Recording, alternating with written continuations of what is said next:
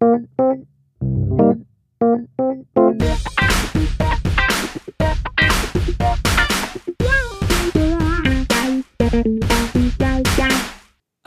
wunderschönen guten, wir haben uns nicht abgesprochen, wer anfängt. Einen wunderschönen guten Tag und herzlich willkommen hier im Brandschutzmilieu zu einer neuen Folge. Mit dabei ist Sven Gave, mein Podcast-Kollege, Freund, Co-Produzent und Moderator in diesem Podcast. Ah ja, hallo, schönen guten Tag. Äh, vielen Dank für die Begrüßung, Carsten. Wir haben tatsächlich vergessen, abzusprechen, wer jetzt Hallo sagt, aber ich finde, du hast das dynamisch und super gemacht. Äh, ich bin auch absolut dabei, habe aber eben auch gemerkt, dass diese kleine Pause, die wir hatten, jetzt, wir haben gerade mal recherchiert, so ungefähr zwei Monate, mich nicht rausgebracht hat, aber es ist ungewohnt, äh, jetzt hier wieder zu sitzen. Aber ich freue mich unglaublich. Dass es Sven hat, hat gesagt, äh, ich weiß gar nicht mehr, wie das geht. habe ich mich wieder gefunden. Hey, ich habe das viel schöner verpackt gerade eigentlich. ähm, aber es ist ja auch viel passiert in der Zwischenzeit. Sven, wir müssen Sven gratulieren zu einem neuen, extrem neuen, krassen Lebensabschnitt. Sven ist kein Ausbildungsbeamter mehr. Heißt, er hat die Laufbahnprüfung erfolgreich bestanden und ist jetzt Brandrat bei der Feuerwehr Münster. Herzlichen Glückwunsch, Sven. Geil. Dankeschön. Ja, es ist, äh, ist schon krass, aber jetzt gerade auch ähm, ein bisschen unangenehm. vielen, vielen Dank. Äh, es war, war, war eine schöne Zeit. Ja, gut, dann gehen wir schnell zu den News über. Ich kenne das Gefühl, ich kenne das Gefühl, vor allem ja, hast du das mit mir gemacht. ja, ich, ich kann mich noch dran erinnern, als ich die Ja, ich finde, das, das Gefühl kenne ich. Also ja, das war auf der anderen Seite deutlich angenehmer. Aber ja, ich freue mich und ähm, wie ich damals zu dir gesagt habe, würde ich jetzt sagen, haben wir jetzt ja ganz viel Zeit, uns diesem Podcast zu widmen. Und das haben wir auf jeden Fall auch. Ja, mal vor. gucken, wie viel Zeit wir haben. Ich sag dir, erstes Jahr ist spannend. Ist spannend, aber es ist auch das zweite Jahr spannend, bestimmt. da werden wir sehen. Super. Äh, in dem Sinne starten wir in die News. Die erste News kommt von mir. Ähm, wir haben schon mehrfach darüber gesprochen. Cell Broadcast, das heißt, dass Warnungen und quasi ein Warnton und eine Warnnachricht auf euren Smart-Telefonen ohne eine App ausgelöst werden, ist seit dem 23.02.2023 uneingeschränkt äh, flächendeckend in der Bundesrepublik möglich. Schon beim Warntag, vergangenes Jahr am 8.12.2022, wurde das äh, getestet und nun äh, seit Ende Februar sind alle Lagezentren der Bundesländer nun in der Lage, das auszulösen. Und es ist eine weitere wichtige Ergänzung zur Warnung der Bevölkerung abseits von Apps oder anderer Hardware wie Sirenen oder Aushängen oder ähnlichem. Die zweite News kommt auch von Sven, aber ich werde sie vortragen. die, es kommen heute alle News von Sven. Vielen Dank dafür. Äh, die heißt Rettungsmittelbesatzung in Berlin. Ich glaube, viele haben es mitbekommen. Berlin, der Rettungsdienst ist sehr überlastet. Viel ähm, Einsätze die auch noch jedes Jahr steigen. Deswegen ist eine Maßnahme, die politisch jetzt umgesetzt wurde, oder also es gibt eine Gesetzesänderung und auch eine Rechtsverordnung, die in Kraft getreten ist, in der ähm, die Besetzung im, von Rettungswagen verändert wurde. Das heißt, für bestimmte Einsätze, so wird es jedenfalls umgesetzt, für bestimmte Einsätze reicht jetzt die Qualifikation eines Rettungssanitäters oder einer Rettungssanitäterin, die schon länger im, im Dienst arbeitet, die schon länger im Rettungsdienst arbeitet. Das ist eine Neuerung, die viel diskutiert wird und sehr kontrovers ist. Als äh, dritte News, äh, auch die hatten wir schon regelmäßig, also ändert sich eigentlich immer nur die Zahl der Namen. Es gibt eine 113. Berufsfeuerwehr in der Bundesrepublik Deutschland. Die Stadt Siegen in Nordrhein-Westfalen hat seit dem 1. April 2023 eine Berufsfeuerwehr, die aus der ähm, Feuerwehr mit hauptamtlichen Kräften dort entstanden ist, mit einem Ratsentschluss und so haben wir nicht mehr 112 mit der passenden Zahl, sondern 113. Und ähm, ja, die Notwendigkeit dieser ähm, Umwidmung oder Umstrukturierung war, was ich bemerkenswert ich finde, von Anfang an im Rat unstrittig. Wow. Ja, immer wieder gibt's ja, also es gibt ja hauptamtliche, also freiwillige Feuerwehren, die hauptamtliche Kräfte haben. Das heißt, manchmal ändert sich inhaltlich auch gar nichts, weil es sind genauso viele, ähm, also hauptsächlich gar nichts, weil es sind genauso schon Berufsfeuerwehrleute da, aber es wird, ändert natürlich was in der Konzeptionierung. Von daher haben wir vielleicht ja auch andersrum, ähm, wird es vielleicht auch wieder eine geben, die sich umwidmet wieder. Dann haben wir wieder unsere 100, schöne 112. Ähm, aber eigentlich Die Tendenz ist allerdings eher steigend. Eher andersrum, ich glaube auch. Die vierte News, es wird eine neue Präsidentin des THWs geben, das der Bundesanstalt Technisches Hilfswerk. Sie wird heißen Sabine Lackner. Sie war bisher Vizepräsidentin beim THW und wird zum 1. Juli vermutlich 2023 die erste Präsidentin des THW. Das wird dann vom Bundeskabinett beschlossen.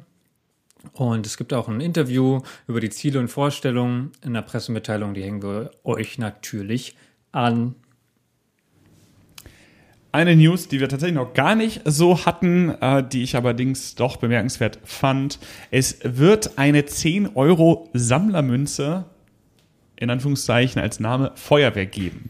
Das Ganze entsteht in der Serie Im Dienst der Gesellschaft. Das sind also ja, Sammlermünzen, die einen Wert von 10 Euro haben und ein bestimmtes, eine bestimmte Prägung haben und sich deutlich von anderen Münzen unterscheiden. Das Ganze hier ist mit einem Bild eines Trupps im Löschangriff, äh, dazu eine Betreuung einer geretteten Person und eine Drehleiter vor einer Stadtsilhouette ähm, dargestellt, in zwei Ausführungen, poliert und matt. Und ähm, diese sind für 10 Euro zu erwerben. Und Fun Fact, auch für 10 Euro wieder einzulösen, denn im Herkunftsland dieser Münze, also in dem Fall in Deutschland, kann man mit diesen Münzen bezahlen. Sie sind also als Zahlungsmittel zuge, ähm, zugelassen. In der Regel ist es allerdings so, dass wenig von diesen Münzen in Umlauf geraten. Wow, was eine News. Ich freue mich sehr, dass es dich so begeistert, Sven. ähm, oh, ich, fand, ich fand das schon bemerkenswert. Ich finde das auch bemerkenswert. Wir, vielleicht finden wir so eine Sammlermünze mal. Sven, vielleicht schenke ich dir mal so eine Sammlermünze. Ich guck mir das. Ist kommen wir zum, danke. Kommen wir zu dem Thema. Ja, äh, wir haben die Folge Zweiter Rettungsweg genannt. Ähm, wie sind wir dazu gekommen? Ich, äh, ich wollte, das wollte ich mal zum Anfang mal kurz so ein bisschen auftragen. Wir haben, glaube ich, nie so richtig darüber gesprochen, wie wir zu unseren Themen kommen, die wir am Ende besprechen. Ähm, oft sind es, steht ein Thema da und ist auch am Ende dem Wortlaut der, der Überschrift sehr nah. Also beispielsweise Leitstellen, da war, stand sehr lange im Thementank einfach Leitstellen. Und dann haben wir das am Ende auch genommen. Hier war das anders. Hier haben wir sehr lange den äh, Working Title ähm, Leitern gehabt. Ja, genau. Also ich habe wir hatten irgendwie gesagt, wir müssen mal über Leitern reden. Das ist aber tatsächlich so ein Ding. Vielleicht kennt ihr das alle, die in der Freiwilligen Feuerwehr sind, die wissen, sobald Leitern auf dem, tragbare Leitern auf dem Dienstplan steht oder FWDV 10 oder so, dann ist die Übungsbeteiligung meistens im Keller, weil keiner hat Spaß an Leitern.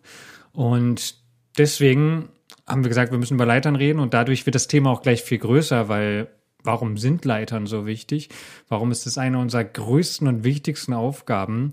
Und das betrifft vor allen Dingen die Rettungssystematik, den deutschen, die im deutschen Baurecht auch hinterlegt ist. Und weil die nicht unerheblich dessen sind, wie unsere Gebäudestruktur in allen Städten und Gemeinden so aussieht, wie sie aussieht. Und deswegen wollen wir über Leitern, also eigentlich über sogar den Rettungsweg reden. Genau, also ich, also erstmal Leitern, ich glaube, es betrifft nicht nur die Freiwillige Feuerwehr, also ich glaube auch, die, ich glaube, die Erfahrung gemacht zu haben, dass auch bei ähm, Berufsfeuerwehren oder Feuerwehren mit hauptamtlichen Kräften oder wie auch immer, sobald da gesagt wird, wir unterhalten uns heute über die Schiebleiter oder die tragbaren Leitern, dass da nicht sonderlich viel Motivation unbedingt kommt. Und auch im Grundausbildungslehrgang habe ich das gehabt. So ganzen Nachmittag Leitern war natürlich nicht so groß gehypt wie ein Löschangriff oder Innenangriff oder irgendwelche Übungen unter Atemschutz. Ähm, ja, und warum ist das so? Ich, ich weiß nicht, die Dinger sind einfach höllenschwer. Und am Ende gibt es ja den schönen Spruch, das sind doch nur Leitern. Und das ist ja genau der Punkt. Das ist halt nicht so. Ja? Wenn wir Strahlrohrtraining machen, sagt ja keiner, er ist ja nur ein Schlauch. Das sagt ja keiner. Und ähm, darum ist mir dieser Spruch mal untergekommen, den ich seitdem im Kopf habe. Nicht Strahlrohre retten Menschenleben, sondern Leitern. Dass das ein bisschen verkürzt ist, das werden wir auch noch rausarbeiten. Aber da steckt sehr, sehr viel Wahres drin. Und vielleicht hilft diese Folge, euch ein bisschen für das Thema zu begeistern und oder jedenfalls die Wichtigkeit des Themas irgendwie zu unterstreichen und damit ja auch, wenn man wenn man einer Sache, die man vielleicht so ein bisschen unliebsam hat, mehr weiß, wofür man es tut, hat man ja vielleicht auch noch mal eine ganz andere Motivation. Ich weiß jedenfalls, ich hatte es, bei mir hat sich das geändert, als ich im Truppführerlehrgang damals bei der Freiwilligen Feuerwehr noch. Ähm, da war ein junger GDler Kommunadiner der Berufsfeuerwehr, Zugführer dort und hat uns genau, hat uns mal gesagt, hat uns das sehr plastisch irgendwie gezeigt in Videos und ähm, und erklärt aus seiner Einsatzerfahrung, warum, weil Leitern so wichtig sind. Und seitdem hat sich da echt eine Menge verändert bei mir. Weil genau, früher war das so ein, ja, okay, wir klettern da irgendwo hoch.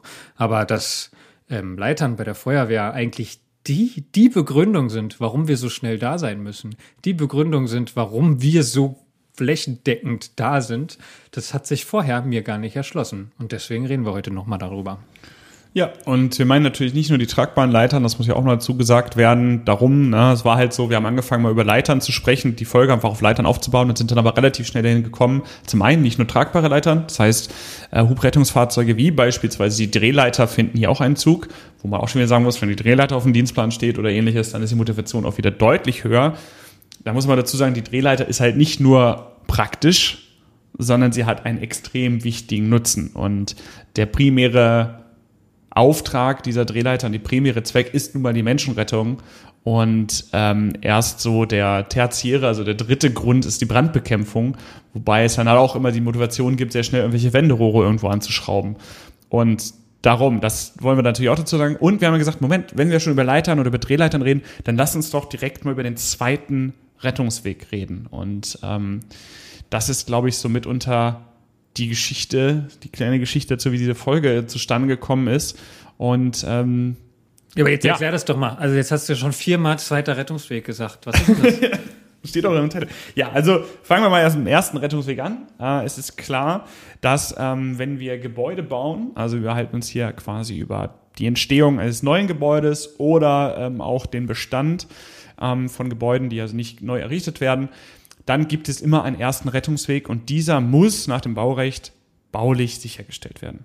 Und das nehmen wir in, in der Regel nicht so ganz wahr, weil man könnte auch sagen, man muss zu einer Wohnung immer einen Zugang haben. Das wäre aber zu logisch. Deshalb sagt man, naja, aus einer, aus einem Raum, in dem ich mich aufhalte, also ein Aufenthaltsraum, wie zum Beispiel eine Wohnung oder ähnliches, muss immer ein Weg nach draußen führen, der baulich ist.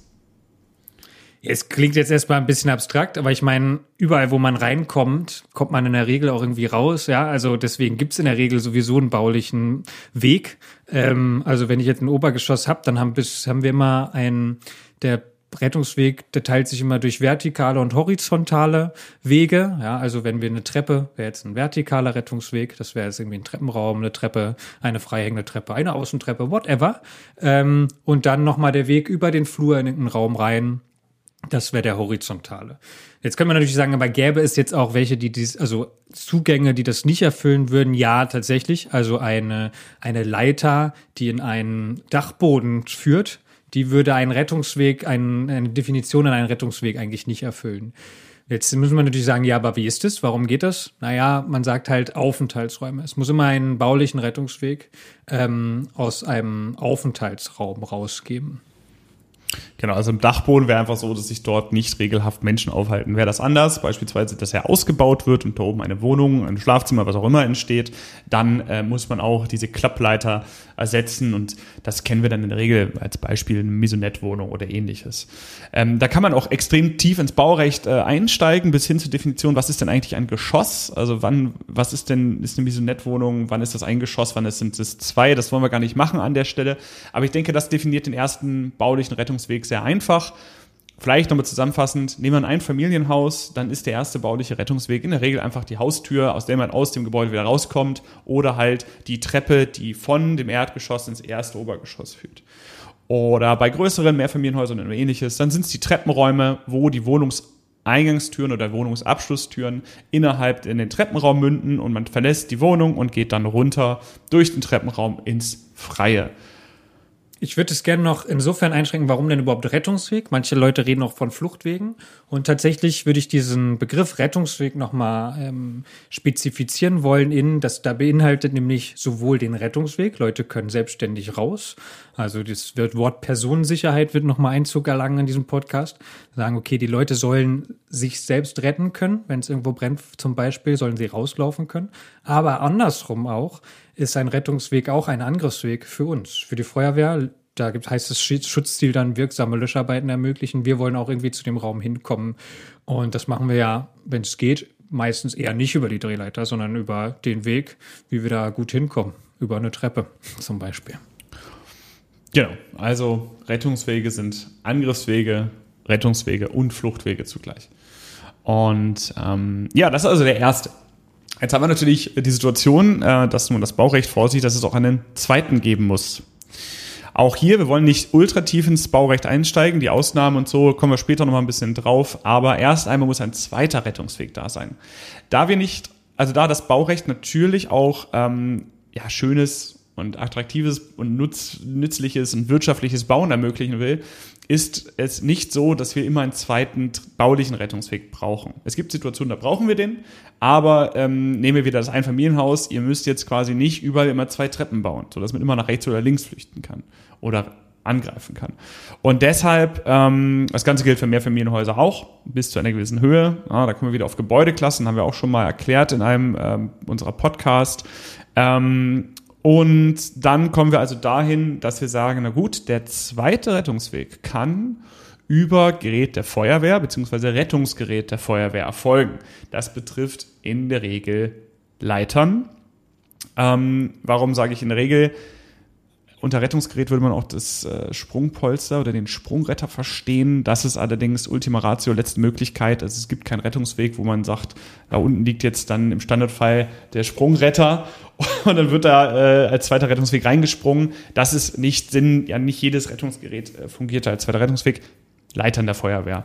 Also und ähm, also ja. genau, es soll nicht konzeptionell vorgesehen sein. So, ne? Natürlich, wenn jemand am Fenster ja. steht, wir kriegen da keine Leiter angestellt, dann wird dieses Sprungpolster aufgestellt. Aber ja, genau. das, die Rettungswege müssen nachgewiesen werden im Baugenehmigungsverfahren ein erster und ein zweiter. Und wenn dann, dann muss man sicherstellen, dass wir da eine Leiter rankriegen. Wir werden jetzt nicht sagen, jo, die Fläche hier unten ist groß genug für ein Sprungpolster, reicht uns auch. eine Sprungpolster-Aufstellfläche oder sowas. das wär, also Wahnsinn. Äh, das wäre wirklich Wahnsinn. Genau. Das heißt also, äh, wie das Einfamilienhaus nehmen, wir haben unsere Treppe in der Mitte, wir haben die Wohnungseingangstür oder die Hausabschlusstür, was auch immer. Äh, dann können wir also davon ausgehen, dass dieses Einfamilienhaus ein Obergeschoss hat oder meinetwegen zwei, so dass dort eine tragbare Leiter die bei jeder Feuerwehr in Deutschland verfügbar ist. Die vierteilige Steckleiter muss jede Feuerwehr in Deutschland vorweisen. Selbst die Ortsfeuerwehr mit Grundausstattung, wie wir sie in Niedersachsen nennen, äh, haben auf dem TSFE haben sie, oder auch nur TSF gibt es diese vierteilige Steckleiter und so können wir ähm, dann äh, eine Rettung dort durchführen, ohne dass es einen zweiten Treppenraum oder ähnliches gibt. Dafür, und ja, sorry. Nee, äh, mach. Sorry, sorry, sorry. Dafür ähm, müssen natürlich ein paar Voraussetzungen erfüllt sein. Also zum könnt ihr euch vorstellen, wie müssen die dann irgendwie müssen wir, sie müssen sie an die Leiter rankommen und das, also an die nach außen kommen. Und da gibt es tatsächlich Anforderungen an die Fenster. Ja? Dass man sagt, okay, das Fenster muss mindestens 90 Zentimeter mal 1,20 groß, öffnenbar sein, lichte, lichte Größe. Und die Brüstungshöhe darf nicht, muss 1,20 sein und noch ein paar andere Anforderungen, nicht, weit, nicht zu weit weg von der Traufkante und, und, und. Und das gilt dann als ein sogenanntes Rettungsfenster. Und natürlich darf diese Brüstungshöhe nicht höher sein als die Rettungshöhe der Leiter. Rettungshöhe, warum, also Länge der Leiter und Rettungshöhe ist nochmal zwei unterschiedliche Sachen, weil eine Leiter steht ja nie komplett gerade, sondern immer in einem kleinen Winkel. Ähm, die, die FEDV 10 würde sagen, es muss zwischen 65 und 75 Grad aufgestellt sein. Aber ist auch, also ne, jeder, der schon mal Pythagoras gerechnet hat, weiß, die Hypotenuse wird irgendwann, ähm, wird kürzer sein ja, nee, die, also die, die gerade, die gerade, nicht Hypotenuse, sondern das ist die, die Länge Hypotenuse der, ist die Länge der Leiter. Der Länge der Leiter und dann kommt am Ende raus so. Und deswegen, die ist 8,40 Meter lang, könnt ihr ein bisschen rumrechnen. Und deswegen sagt man, ähm, diese Ausstieg darf nicht höher als 8 Meter sein und dann können wir darüber den zweiten Rettungsweg gewährleisten. Genau, kurz nochmal Achtung zur rechtlichen Situation. Wir argumentieren von hier immer auf der sogenannten Musterbauordnung. Das ist also die Bauordnung, die als Muster von der Bauministerkonferenz herausgegeben wird. Und dann Baurecht ist äh, Ländersache. Das heißt, das Baurecht wird dann in die Bauordnung des Bundeslands X umgesetzt und kann natürlich abweichen. Es ist keine, kein Bundesgesetz, was da drüber steht. Aber ähm, genau, und äh, schlussendlich ist es eigentlich eine relativ logische Herangehensweise. Man sieht sich dann nun mal einmal an, ähm, wie funktioniert der erste Rettungsweg. Das wird dann einmal abgeklärt, so da und da ist der erste Rettungsweg. Und für den zweiten Rettungsweg gelten dann andere Maßnahmen. Also der muss beispielsweise nicht in einer dem ersten Rettungsweg ähnlichen ähm, Länge erreicher, Lauflänge erreichbar sein, aber er muss erreichbar sein. Das heißt, wir können, wenn wir uns ein Mehrfamilienhaus beispielsweise vorstellen, nicht nur sagen, so, wir haben ein Fenster im ersten Obergeschoss, was erreichbar ist durch eine Leiter, aber die Wohnungen sind so hintereinander gestaffelt, dass nur die erste Wohnung den erreicht und dann ist das passt das, sondern die Wohnung, die man hier als Nutzungseinheiten beschreiben würde, würde dann jeder muss irgendwie einen Zugang haben, weil man ja nicht davon ausgehen kann, dass man über eine andere Nutzungseinheit äh, entfluchten kann oder gerettet werden kann. Genau, also deswegen kann man sagen, aus jeder Nutzungseinheit und aus jedem Geschoss muss es aus einem zweiten Weg nach draußen geben. Ne? Also das wäre auch noch so ein Klassiker. Es wird irgendwie das dritte OG oder das vierte OG irgendwie noch ausgebaut, das Dach und dann so, ja, aber dann kann man ja die Treppe runter und dann in dem Geschoss da drunter ans Fenster. Das zählt in der Regel nicht. Also in der Musterbauordnung steht aus jedem Geschoss. Das wäre nämlich auch dieser Klassiker mit der Maisonette-Wohnung. Also entweder wird ein Fenster gewährleistet oder irgendwo ein zweiter Aufgang. Das geht natürlich immer auch. Genau, und äh, ja, äh, zurück vielleicht zu, zur Feuerwehr. Das bedeutet ganz konkret, dass die Feuerwehr bei Gebäuden, und denen das zutrifft, diesen zweiten Rettungsweg mitbringt. Denn diese Leitern sind ja nicht irgendwie in irgendeinem schönen Kasten vorm Gebäude und dann stellt man die mal hin, sondern wir bringen die mit. Und deshalb, um da auch schon mal drauf zu kommen, warum dieses, dieses, dieses, dieser Spruch von Anfang an so, so wichtig ist, dass wenn wir da ankommen und Menschen können nicht über den ersten Rettungsweg entfluchten, dann ist es nicht das Strahlrohr, was jetzt in erster Linie den ersten Rettungsweg sichert, sondern es ist die Leiter, die den zweiten Rettungsweg vielleicht erst ermöglicht bei Gebäuden, in denen das so ist. Aber gut, ja, warum kann man nicht sagen, hm, Moment, wir haben doch einen ersten Rettungsweg, warum reicht das nicht? Ähm, nun, beim Einfamilienhaus ja, es ist auch schon sehr gut erklärbar. Nehmen wir mal das Mehrfamilienhaus mit einem gemeinsamen Treppenraum mehrerer Wohnungen das recht typische Szenario ist, dass es in einer Wohnung brennt. Nehmen wir einfach mal einen Brand in einer Wohnung ein, ganz egal wie viel Zimmer, was auch immer, diese Wohnung ist komplett verraucht und die Menschen aus dieser Wohnung konnten sich retten. Bei dieser Entfluchtung dieser Wohnung haben sie allerdings, was absolut plausibel ist, den ähm, die Wohnungsabschlusstür zum Treppenraum offen gelassen und so verraucht dieser Treppenraum. Das bedeutet, der erste Rettungsweg für die anderen Nutzungseinheiten, die anderen Wohnungen und x Personen ist ausgefallen. Jetzt kann natürlich die Feuerwehr da hingehen und sagen, oh, jetzt äh, können wir den ja wieder herstellen. wir gehen zur Brandbekämpfung vor, wir fangen an zu ventilieren und, und, und. Aber je nachdem, wie weit dieses Brandereignis vorschreitet, was noch in diesem Treppenraum ist, vielleicht brennt es ja sogar im Treppenraum durch beispielsweise ähm, illegal abgestellte Brandlasten. Ähm, und dann sind wir wieder an dem Punkt, dass wir irgendwie die anderen Leute da rauskriegen müssen. Und da kommen die Leitern ähm, ins Spiel, beziehungsweise der zweite Rettungsweg. Wenn es jetzt einen zweiten Treppenraum geben würde, wo alle äh, Wohnungen hin irgendwie ähm, Zugang hätten, dann wäre der baulich sichergestellt. Oft aus einfach auch wirtschaftlichen, ich würde auch logischen Gründen sagen, ähm, gibt es das aber dann äh, nicht und dann würden wir mit äh, unseren tragbaren Leitern oder vielleicht sogar einer Drehleiter dort agieren. Da kommen wir gleich hin. Was machen wir denn, wenn das alles größer ist? Ja, also das Gebäude höher ist, wenn mehr Leute da drin sind und, und, und.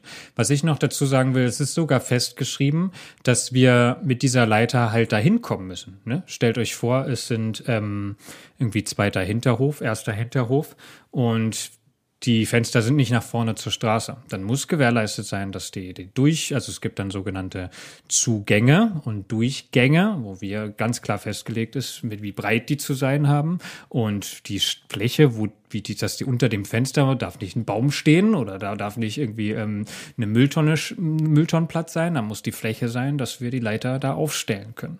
Das ist alles sogenannte Aufstellflächen. Also das ist alles ziemlich klar geregelt und witzigerweise oder ähm, wenn man unter dem Gesichtspunkt die Musterbauordnung mal liest, ne, die eine Bauordnung ist, das ist keine Feuerwehrvorschrift oder ähm, Brandschutzvorschrift, ist aber sehr, sehr viel, was in dieser Bauordnung drin steht, hat damit zu tun, dass wir als Feuerwehr da gut arbeiten können. Die Schutzziele sind sehr, sehr früh definiert. Die ähm, mit dem zum Beispiel wirksame Löscharbeiten, die Entwicklung und Ausbreitung von Rauch und Feuer zu verhindern, die Personensicherheit zu gewährleisten und, und, und. Das ist ähm, sehr zentral im Baurecht drin, aber da könnt ihr vielleicht auch einfach nochmal unsere Folge vorbeugender Brandschutz hören.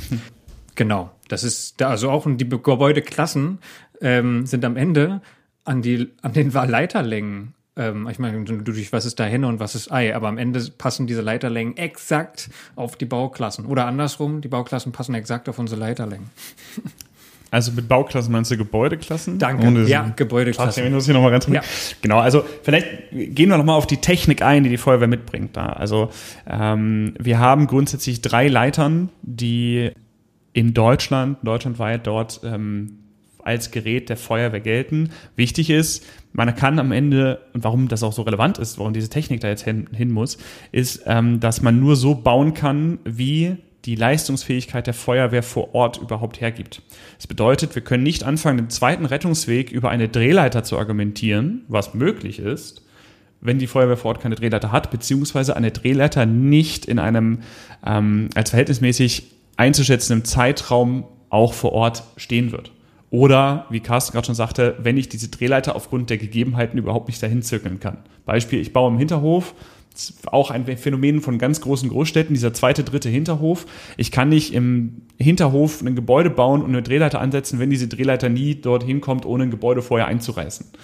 Und dort werden wir dann von Durchfahrten und ähm, auch, man muss auch dazu sagen, einmal Durchfahrten, Bewegungsflächen, Aufstellflächen reden, die aber auch über einen in einem zeitlich angemessenen Rahmen irgendwie äh, zu erreichen sind. Also wir werden nicht in 50 Zügen eine Drehleiter irgendwo reinzirkeln und dann damit argumentieren, ja geht ja, sondern das muss nachgewiesen sein. Vor allen Dingen, ähm, da müssen wir auch nochmal drauf kommen, äh, bei Neubauten ist das ein Riesending. Aber auch am einfachsten, weil es halt geplant werden kann. Dort fängt man nicht an zu bauen, bevor das nicht genehmigt ist. Und beim Genehmigungsverfahren ist die Feuerwehr dabei. Also zurück zur Technik. Drei Leiterarten, ähm, die, wie gesagt, am allermeisten verbreitet und eigentlich überall vorzuhalten ist, äh, streicht das eigentlich, ist die sogenannte vierteilige Steckleiter. Ähm, vier Teile. Insgesamt eine Länge als Hypertenose von 8,40 Meter im besten Fall. Schöne Grüße an all die, die das gerade auswendig lernen müssen oder die, die sich gerade daran erinnern, wie man das auswendig lernen äh, müsste, kann ich nur empfehlen. Und dann, wenn sie angestellt ist von dem äh, von Carsten beschriebenen Winkel, äh, dann haben wir eine Rettungshöhe, von der wir hier sprechen, von 7,20 Meter. Oder auch, wenn wir so ungefähr bei einer Höhe pro Geschoss von drei Metern ausgehen, bis ins zweite Obergeschoss. Ne, der Fertigfußboden, der Fußboden des ersten Obergeschosses ist bei ähm, drei Metern und der des zweiten ungefähr bei sechs Metern. Ihr alle kennt das Gebäude, wo das so ist und alle welche, wo es nicht so ist. Und ähm, ich denke, mit der hat eigentlich jeder schon mal gearbeitet. Das ist eigentlich das äh, Werkzeug und die Leiter, die überall zum Tragen kommt. Und da sind wir wieder beim Thema Tragen. Diese Leiter kann letzten Endes äh, durch ähm, vier bis äh, drei bis vier Personen ähm, getragen werden und so an sehr, sehr viele Orte an einem Gebäude gebracht werden. Hier braucht man keine Durchfahrten in der Regel, sondern sie ist halt sehr, sehr flexibel und hat viele Einsatzmöglichkeiten und ist verhältnismäßig günstig. Also ist die günstigste Leiter, die wir so haben von den dreien ähm, und kann einfach auch beschafft werden, wenn sie kaputt geht und wir können damit auch ein bisschen rumdengeln am Ende. Für die, die das noch nicht gesehen haben, wie sowas aufgestellt wird, man kann sich das vorstellen, diese Leiter ist im ist auf dem Dach des Feuerwehrfahrzeugs halt verlastet, verladen. Jeweils zwei sind zusammengesteckt und dann nochmal zwei da drüber, die kann man zusammen tragen, werden so runtergegeben ähm, und dann äh, trägt man die in das, in das, in das an das Gebäude ran, steckt die zusammen in alle vier Teile, je nachdem wie hoch es ist. In einem, im ersten OG bräuchte man vielleicht noch nicht alle vier Teile, ja. Und ähm, steckt die ineinander und im rechten Winkel legt man die an die Hauswand und stellt sie dann mit zwei Personen, richtet man sie auf, setzt sie dann so ein bisschen ab von der Hauswand, dass sie einen ordentlichen Winkel hat und ist dann hoffentlich so einsatzbereit, dass man da hochlaufen kann und oder dass die Leute runterkommen können oder beides hochgehen, um sie runterzuholen. Ist einfach eine wirklich vielseitig einsetzbare Leiter. Also ich selbst, keine Ahnung, wenn man im Baumarkt steht und sich die Leiter anguckt, das ist alles in der Regel nicht sonderlich cooles. Ne? Also es ist irgendwelche tollen Funktionen mit Klappen und bla. Und ich habe durchaus schon mal irgendwie im Garten gestanden bei Gartenarbeit oder irgendwie Regenrinne sauber machen und denkt man sich, boah, jetzt einfach so eine Steckleiter, ne? Klatscht daran, stellt sie hin, jeder weiß Bescheid und dann steht das Ding und nicht irgendwelche Konstruktionen aus dem Baumarkt, äh, die dir als super leicht, super easy, extendable und blabli-blub verkauft werden. Einfach so eine Steckleiter. Ist einfach Ja, eine du, musst, Leiter. du musst an der Stelle allerdings sagen, dass so klassische Baumarktleitern ja eher Schiebleitern sind, weil man die alleine aufstellen können soll, muss. Ja. Ähm, oder zu zweit, das geht halt mit der Steckleiter, braucht man halt schon ein paar Leute. Aber das sind wir bei der Feuerwehr, den bringen wir meistens ein paar Leute mit. Genau, und sie ist einfach auch sehr flexibel einsetzbar. Das äh, unterscheidet sie auch von den anderen Leitern. Sie ist einfach auch ein Multifunktionsding, womit wir auch ein Wasserbecken bauen können oder eine Sofortdekontamination, was auch immer. Und äh, das ist einfach so das sind der Leiter. Kleine Geschichte am Rande. Es gab durchaus mal eine achtteilige Steckleiter. Da wurde in Köln bei einem Einsatz, wo es anders nicht möglich war, auch mit einer Schieb- und einer Drehleiter nicht zu arbeiten, wurden tatsächlich acht von diesen äh, Teilen ineinander gesteckt. Die wurde extrem instabil, man musste sie auch zwischensichern. Das war für diesen Einsatz hat es geklappt und man konnte einer Person das Leben retten. Es ist aber nicht so, dass man konzeptionell diese Leiter ähm, so verwenden kann. Man kann sie dann auch übrigens nicht mehr so aufstellen, wie ich das gerade beschrieben habe, sondern musste sie so untereinander stecken. Nur, also ja, theoretisch kann man diese Steckleiter unendlich erweitern. Sie verliert dann nur halt an Stabilität und vor allen Dingen an ihrem Einsatzzweck. So. Ist ja interessant zu wissen, wie viele Leiterteile ich brauche, um einen Kreis zu machen. Ja, Sven, ja, alles klar. Aber im Ernst, ich bin gerade zu den Kopf gegangen. Deine, Na gut, komm, eine andere Leiter, Leiter, Eine andere Leiter, die wir, die viele Feuerwehren vorsehen, die wir weiterhin haben und die immer wieder Thema ist und wahrscheinlich jetzt auch für viele jetzt ein Thema ist, ist die sogenannte dreiteilige Schiebleiter auch von manchen manchmal Schiebeleiter genannt, aber tatsächlich heißt sie Schiebleiter. Dreiteilig und jetzt würden wahrscheinlich viele sagen, ja, aber die ist doch gar nicht mehr zugelassen. Also sie ist vorgehalten und war sehr, sehr lange auch als Rettungsweg konzeptionell so vorgesehen.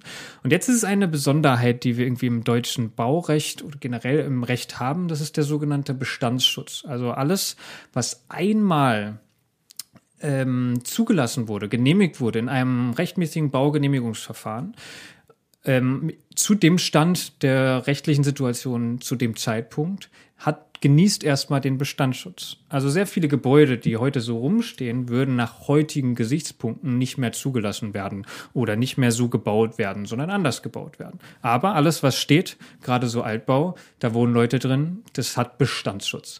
Und das, warum erzähle ich das? Dazu gehört die, die Führung des zweiten Rettungswegs über eine Schiebleiter. Die ist nämlich länger, die Schiebleiter, die die Feuerwehren hat, und die ist auch weiterhin genormt. Es ist nur so, dass sie im Baugenehmigungsverfahren nicht mehr vorgesehen werden als zweiter Rettungsweg bei Neubauten. Und wir haben natürlich ganz viele Gebäude. Ich wohne zum Beispiel in einem Gebäude, das ist fast 100 Jahre alt da war das halt einfach noch, also wäre das noch möglich gewesen. Und die sind natürlich, und da darf man natürlich weiterhin drin wohnen. Und überall, wo Häuser halt vorgesehen sind oder Häuser sind, die bei denen die Schiebleiter vorgesehen ist, so lange wird die Feuerwehr auch noch die Schiebleiter brauchen und auch stellen können müssen. Und ähm, deswegen, so leid mir das tut, die ähm, Leute haben nämlich mit der Schiebleiter öfter mal Probleme. Bitte ähm, guckt, welche, habt, guckt, ob ihr diese Gebäude in eurem Ausrückebereich irgendwie habt. Und erst dann erst recht und sonst natürlich auch ähm, versucht irgendwie die zu eurer Freundin zu machen. Die dreiteilige Schickleiter ist 14 Meter lang, kriegt eine Rettungshöhe von 12 Metern hin, 12 Meter zwei, kommt ein bisschen auf den Winkel ein. Ähm, also der 12 Meter, 12 Meter 20 und kommt damit bis ins dritte OG. Wenn man sich jetzt vorstellt, wenn im Hinterhof kommen wir mit der Steckleiter nur ins zweite und mit der Schiebleiter eben ins dritte. Das hieß eine ganze Etage, in einem Zweifel eine ganze Wohnung, die wir mehr zulassen könnten in einem Baugenehmigungsverfahren. Sein. Ja, ich, ich glaube auch, äh, dass die Schiebleiter die dreiteilige Schiebleiter der Grund ist, warum Leitern so ein bisschen verschrien sind. Also viele haben auch äh, gar keinen Kontakt zu ihr, wenn sie gerade in Ortsfeuerwehren sind, in denen diese Leiter nicht verlastet sind.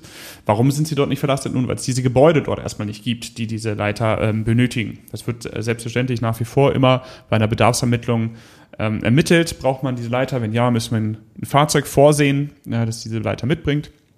Und äh, die ist wirklich, ja, die ist unangenehm aufzubauen. Das muss man schon sagen. Die ist sehr, sehr schwer. Ähm, man braucht dort auch definitiv vier Leute. Ähm, das ist nicht so intuitiv, wie man vielleicht bei der äh, Schiebleiter unterwegs ist. Und äh, sie reicht dafür aber ins, ins dritte Obergeschoss. Aber auch da oben wird's, also meines Erachtens, ich kann ganz ehrlich sagen, ich fühle mich nicht so wohl, da oben überzusteigen. Es ist A, schon sehr hoch. Ne? Nach der Logik, wie eben beschrieben, sind wir mittlerweile bei neun Metern. Und also es ist fast wie vom Zehner springen, oben steht man ungesichert und da unten ist auch kein Wasser oder so. Äh, und ist, also es ist nicht so angenehm und es ist auch nicht so einfach, muss ich sagen. Und wenn man jetzt hört, okay, Sven schon lange in der Feuerwehr, fühlt sich nicht wohl und es ist kein Angriffsweg, sondern ein ein, also ein Rettungsgerät, ja, wir wollen damit Leute rausholen, dann kann man das schon mal fragen, wie, wer, wer steigt denn da oben über? Ich meine, klar, wenn denen richtig schlecht geht, dann machen die das schon. Abgesehen davon dauert es auch einfach einen Moment, die zu stellen. Man kann sich das so ein bisschen ähnlich wie bei der Steckleiter vorstellen, dass man die so aufbaut. Die hat aber an der Seite noch so zwei Füße, die das abstützen und dann zieht man an so einem Seil und dadurch schiebt sie sich auf. Daher kommt der Name Schiebleiter. Die ist seit bisschen unterschiedlich von den Landesbauordnungen, aber seit 84 ist sie zum Beispiel aus der Landesbauordnung NRW rausgeflogen. Und in Berlin äh, zum Beispiel wurde sie noch bis 2002 wurden noch Gebäude genehmigt äh, aufgrund der Schiebleiter. Ja, also die wird auch sehr, sehr langfristig einfach, ich will nicht sagen auf ewig, aber sie wird sehr lange noch ähm, in den Bauordnung oder nicht in den Bauordnung stehen, sondern einfach notwendig sein in den Feuerwehren, da diese Gebäude kommen. Und auch da sind wir wieder mal öfter drüber gesprochen, das Übungsparadoxon, umso weniger wir die im Einsatz verwenden, desto öfter müssen wir sie üben. Und ja, das äh, widerspricht sich leider mit der oft, auch von der ich absolut teile, Motivation, da mal so ein Ding aufzustellen. Weil eigentlich drillartig in der Grundausbildung, wo das immer wieder gemacht wird, das ist eigentlich so the way to go das ist tatsächlich so eine Sache. Ihr habt inzwischen vielleicht auch so ein bisschen rausgehört, dass ich gar nicht so der Freund von drillmäßiger Ausbildung bin. Tatsächlich, wer mal einer routinierten Jugendfeuerwehr zugeguckt hat, die das sehr, sehr explizit und schnell und gut macht, die vielleicht irgendwie ein Abzeichen oder so haben möchten und dafür trainieren, dann merkt man, dass man dafür nicht stark sein muss, sondern es ist einfach nur, es muss gutes, gutes Zusammenspiel von Leuten, die oft das geübt haben, die genau wissen, was sie tun, die das öfter trainieren und ähm, wissen, wie sie das machen und zu machen haben. Und dann ist es auch kein Hexenwerk. Man muss es einfach ein paar Mal machen. Und deswegen ähm, tut euch selbst den Gefallen und übt es. Und dann kann das auch Spaß machen. Ich, ihr werdet es nicht glauben, aber auch ich bin kein überkrass starker Typ, so gar nicht eigentlich. Und ähm, ich, ich also ich glaube, drei, vier von meiner Sorte kriegen die auch locker easy gestellt. Ja. Und ähm, genau, man muss es einfach üben. Ja, ich denke, die vierte Leiter, äh, Bullshit, sorry, die dritte Leiter, äh, die Drehleiter, das ist die Drehleiter und das Fahrzeug, das jeder kennt, äh, auch ob man jetzt Feuerwehr ähm, begeistert ist, in der Feuerwehr ist oder Erfahrung gemacht hat. Es ist einfach das eins, ist es das ikonischste Fahrzeug an der Feuerwehr? Ich glaube schon. Ist ja auch auf der 10-Euro-Münze drauf, eine Drehleiter als einziges Fahrzeug. Also ich würde mal sagen, das ist, ist die ikonischste, das ikonische Fahrzeug ähm, der Feuerwehr und das ist dann quasi alles drüber. Bis zu einer gewissen abschließenden Rettungshöhe, die jetzt bei der Derivata 2312 bei 23 Metern liegt. Die Gesamtlänge ausgefahren werden 30 Meter. Ähm, aber auch hier ähm, spielt der Winkel und äh, der, der Sprossenabgleich, ähm, also so, dass es auch eine Leiter ist, weil wenn die ausfährt, dann ähm, gehen die Sprossen halt nicht immer übereinander. Aber wenn das alles durchgeführt ist, sind wir bei 23 Metern, ausfahrbar aber auf 30 Metern um sie als echte Leiter zu benutzen, allerdings 23. Bei dieser Drehleiter. Es gibt auch verschiedene Varianten. Wir haben, ey, was ich an der Stelle sagen will, da gibt es verschiedene Varianten. So, ja, also genau. Die, die klassischste Leiter ist die DLK 2312 und das heißt, da haben wir eine Leiter mit Korb. Ähm, das brauchen wir gar nicht unbedingt. Also die klassischen Drehleitern von früher, auch die, die man, glaube ich, aus amerikanischen Filmen so kennt, die haben da oben keinen Korb drin, in dem man stehen kann. Die hat man einfach angeleitet und dann sind die Leute da runtergeklettert. Ähm, wir haben gerade eben schon gesprochen darüber, wie schön das ist, irgendwie so eine sehr weit ausgefahrene Leiter zu klettern. Deswegen ist es einfach viel, also sowohl weil wir die auch zum Arbeiten benutzen, aber auch zum Retten und und und haben eigentlich inzwischen alle Drehleiter in Deutschland einen Korb da oben dran. Da kann man rüberklettern und dann wird runtergefahren. Ja, genau. Also und natürlich, ich habe das vorhin ja auch anders gesagt, es geht hier auch nicht nur um die Drehleiter, sondern es geht über Hub, um Hubrettungsfahrzeuge. Das heißt, ein Hubrettungsfahrzeug, da, da machen wir eine eigene Folge drüber. Ich will jetzt ja, nicht auch. unendlich lange drüber reden. Das ist, ist ähm, einfach ein Riesending für sich. Es gibt verschiedene Längen, es gibt verschiedene Varianten von kleinen Drehleitern äh, zu über, über den normalen Drehleitern, langen Drehleitern.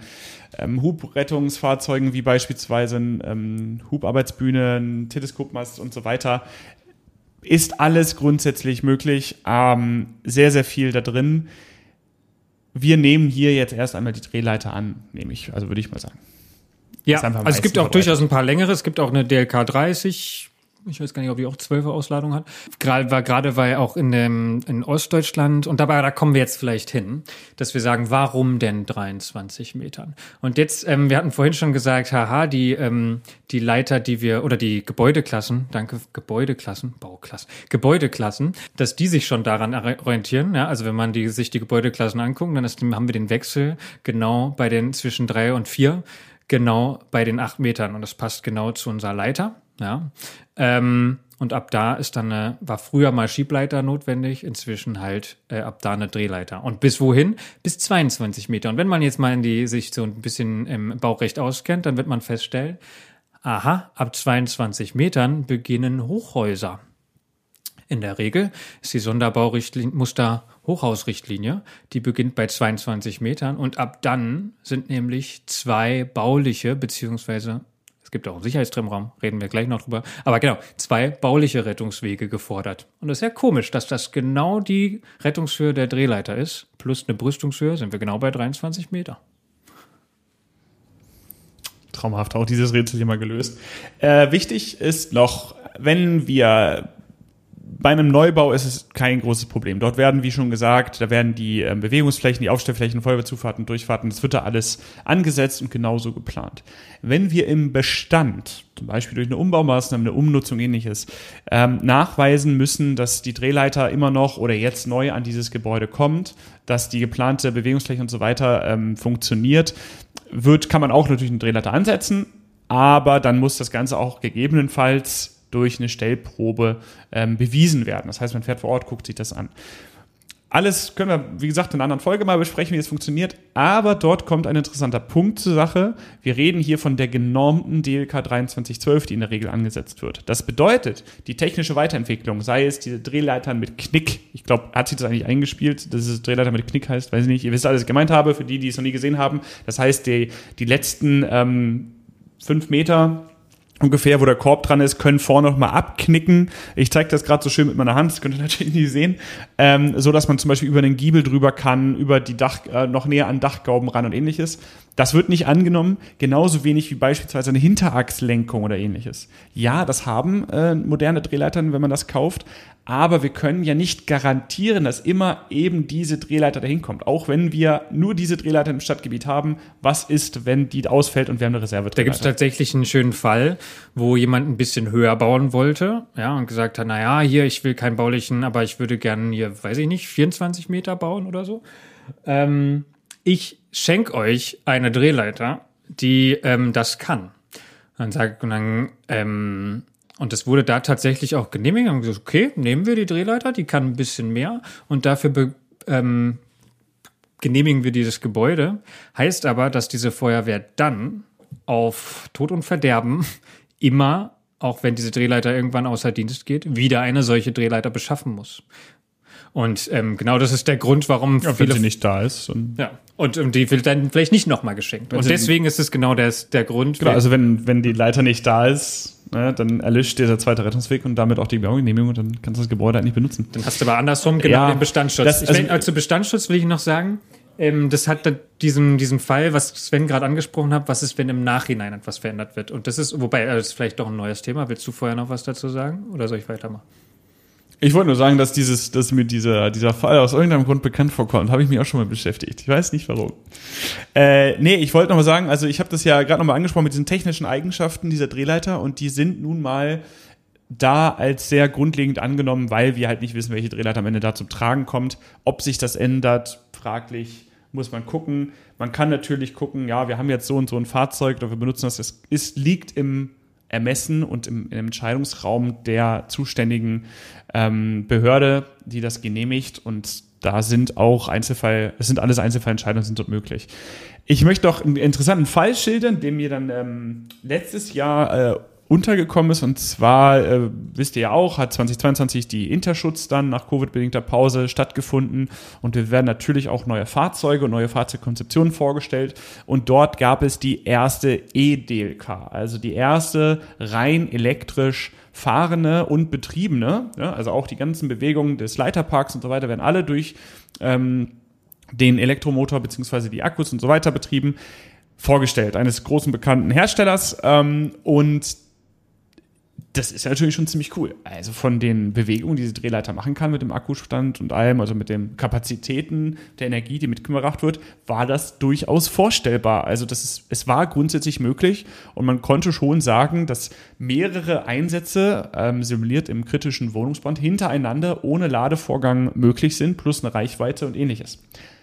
Komma, aber, und das war der Witz, und das ist wirklich ein Witz, diese Drehleiter wiegt 17 Tonnen beziehungsweise waren, glaube ich, 17,5. Ich habe nachgefragt. Stand natürlich auf keinem Schild. 17,5 Tonnen, 17 Tonnen.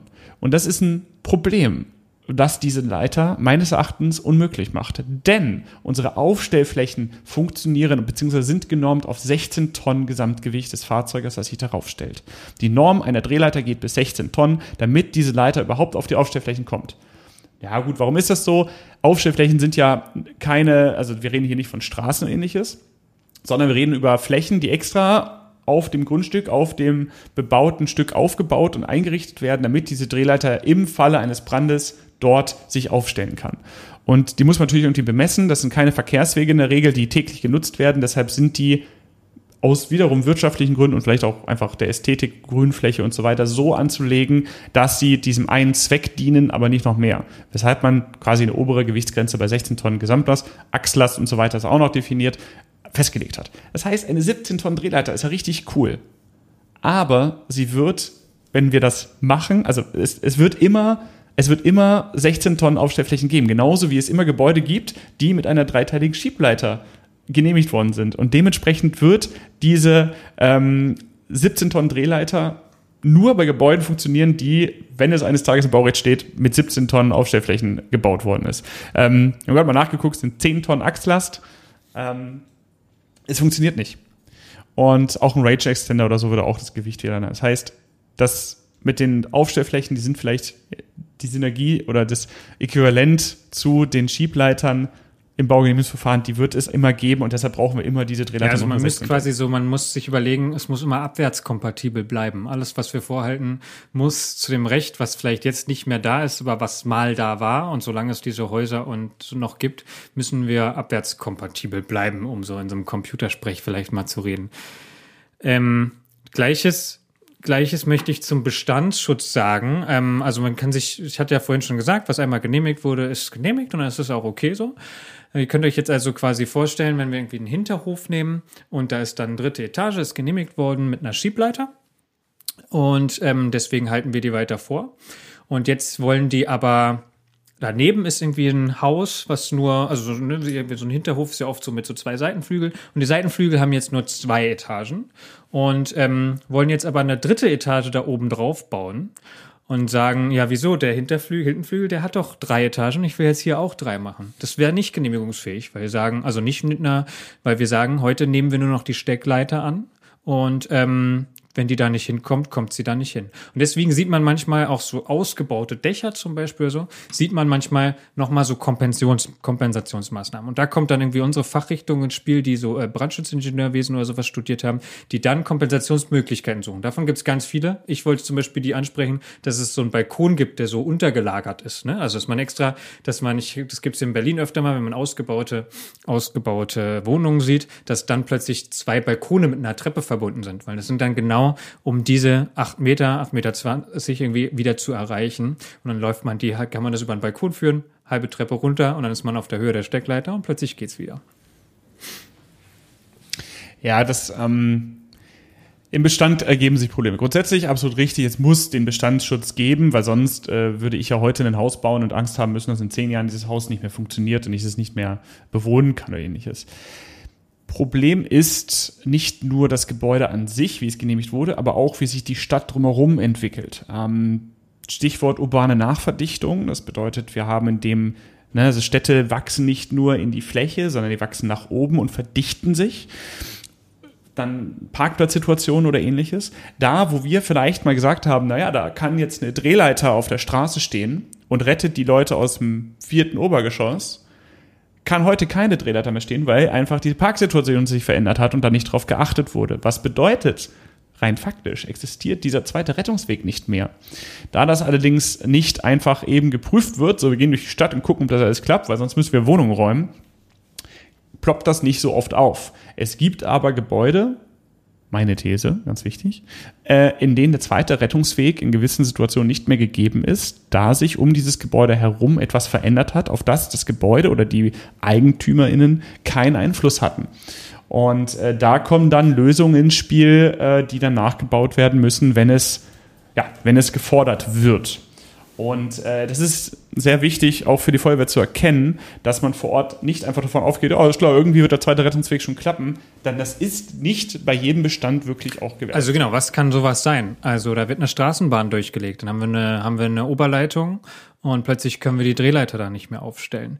Da wird ein Fahrradweg neu gebaut. Ey, ich bin großer Verfechter von neuen guten Fahrradwegen, aber sprechen und viele Bezirksämter, Stadtverwaltung oder oder sprechen sich, also ne, in, einfach in so einem Stadtentwicklung, in der Stadtentwicklung wird wissen viele Leute ja auch gar nicht, dass das irgendwie ein Ding ist. Dann muss die Feuerwehr frühzeitig eingeplant werden. Wie können wir Fahrradwege so machen, dass wir trotzdem noch mit unserer Auslage, Ausladung der Drehleiter irgendwo rankommen?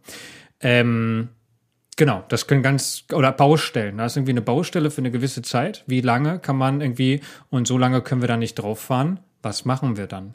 Wir in Berlin zum Beispiel, und das ist sehr politisch und manchmal ähm, hat dann, kommt es auch ein bisschen drauf an, wie die Bauaufsichts- bzw. Baugenehmigungsbehörde da tickt. Und es gibt ähm, durchaus auch in Berlin Hinterhöfe, wo man früher mit so einer mit Anhängeleiter, die gab es bis 2007 zum Beispiel noch, die war früher auch mal genormt, gibt es inzwischen nicht mehr, wird auch nicht mehr vorgehalten, die gibt es nicht mehr, ja. Und dann müssen wir, da gibt es keinen zweiten Rettungsweg irgendwie im zweiten Hinterhof, weil die Schiebleiter ist nicht lang, ne? Weil klassischer Altbau ist irgendwie fünf, sechs Etagen hoch und vorne kommt man mit der Drehleiter ran, hinten nicht. Und die Schiebleiter ist nicht so lang. Da gibt es keinen zweiten Rettungsweg. Es gibt Wohnungen in Deutschland, die haben keinen zweiten Rettungsweg. Und ähm, es sollte eigentlich baurechtlich nicht so sein. Und da können manche Feuerwehren, manche Bauaufsichtsbehörden machen da eine ge konkrete Gefahr draus und sagen, das muss jetzt was passieren, sonst wird die Wohnung geraubt. Und manche machen das nicht. Und das hat auch was mit politischer Druck zu tun. Genau. Also diese konkrete Gefahr, die ist, die ist tatsächlich möglich. Sobald eine Behörde davon quasi offiziell Wind davon bekommt, muss sie dann auch handeln. Und ähm, das kann so weit gehen, dass eine quasi ja eine Baugenehmigung beziehungsweise die Bewohnbarkeit dieser Wohnung einfach erschlüscht und dann hast du zwar ein Gebäude, in dem darfst du dich allerdings nicht in Form eines Aufenthaltsraumes drin aufhalten. Und äh, zumindest in die betroffenen äh, Geschossen. Es muss nicht gleich das ganze Gebäude äh, betreffen und so weiter. Aber das ist ist ein sehr interessanter Fall. Äh, das ist auch nicht zu unterschätzen. Und wie gesagt, gerade im Bestand sehr, sehr vorsichtig damit, wie sehen diese Rettungswege wirklich aus. Auch beim ersten Rettungsweg, ein Holztreppenraum ist was ganz anderes als ein schön massiver, ähm, neu gebauter Treppenraum aus äh, ja, Beton, was auch immer, äh, so der da nicht hat.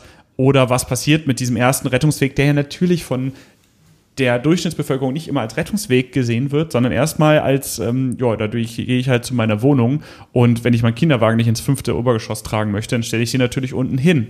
Betreiberverantwortung, das muss derjenige verhindern, Brandschutzbeauftragte und so weiter, ist aber oft der Fall.